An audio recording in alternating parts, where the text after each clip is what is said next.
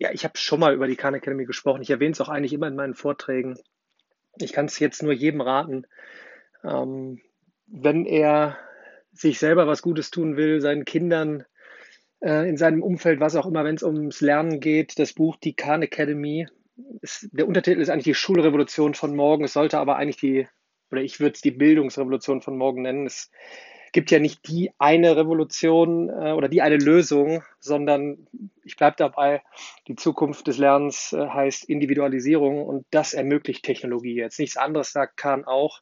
Und er beschreibt in dem Buch, ähm, also das wirklich das Beste, was ich bisher zu dem Thema gelesen habe. Man liest immer wieder Artikel und Bücher und was es alles gibt und wo was automatisiert wird und wo Daten analysiert werden, um irgendetwas vorherzusagen. Aber in dem Buch wird wirklich aufgeschlüsselt, warum wir uns auch gerade so schwer tun, Umbrüche einzugehen, weil wir nun mal eben jetzt nach über 150 Jahren ähm, Schulsystem, Bildungssystem basierend auf dem Shift von Agrarwirtschaft zur Industrie, die da so tief drinstecken jetzt, ähm, dass es einfach auch, glaube ich, so viele Ängste gerade äh, ja, wachrüttelt ähm, und man in, in, Gedanken gar nicht darauf klarkommt, dass es vielleicht gar nicht mehr so etwas geben muss, wie da ist ein fester Ort, wo ich immer gleich hinkommen muss.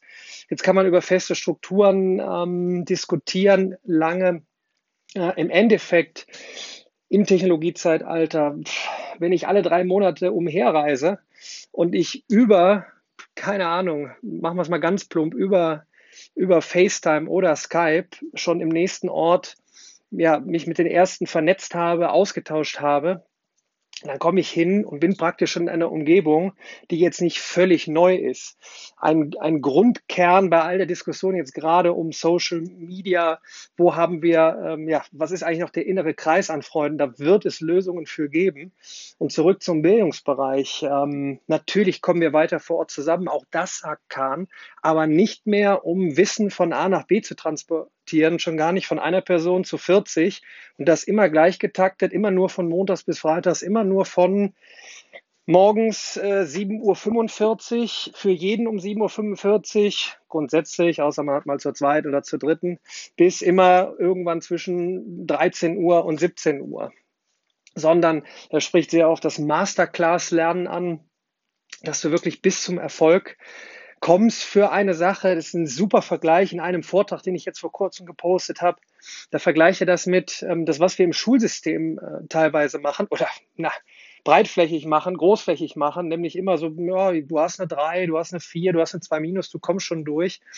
Das vergleicht er mit, der baut ein Haus über mehrere Etagen und so das erste, die erste Etage da bröckelt es ein bisschen, hm, da ist es so zu 80 Prozent fertig und dann sagt man sich, ja, so im Mittel sind wir zu 82 Prozent fertig, bauen wir die nächste Etage.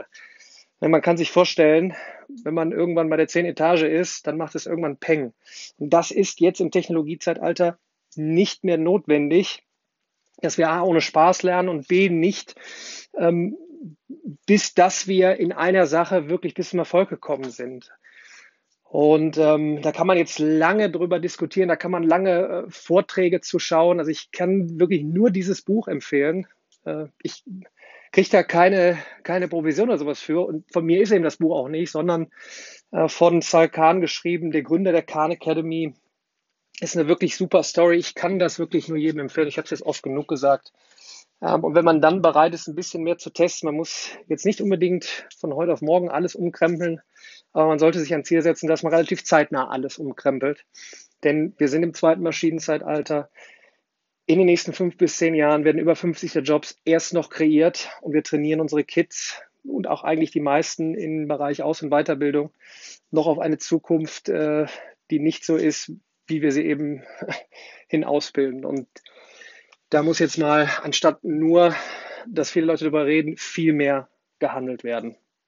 Ich bin da voller Hoffnung, dass da draußen mich irgendwelche noch hören, das weitertragen, ähm, ja, ihre Ansichten auch kundtun, sei es äh, via Podcast oder wie ich sehr stark gerade über YouTube. Ich habe den, der Channel heißt ja Mathe bei Daniel Jung. Ich überlege schon, ob ich den Daniel Jung nenne, weil ich jetzt so viele Vorträge auch drin habe. Ähm, ich schaue mal, ich gebe weiter Gas und sag bis dahin. Ciao.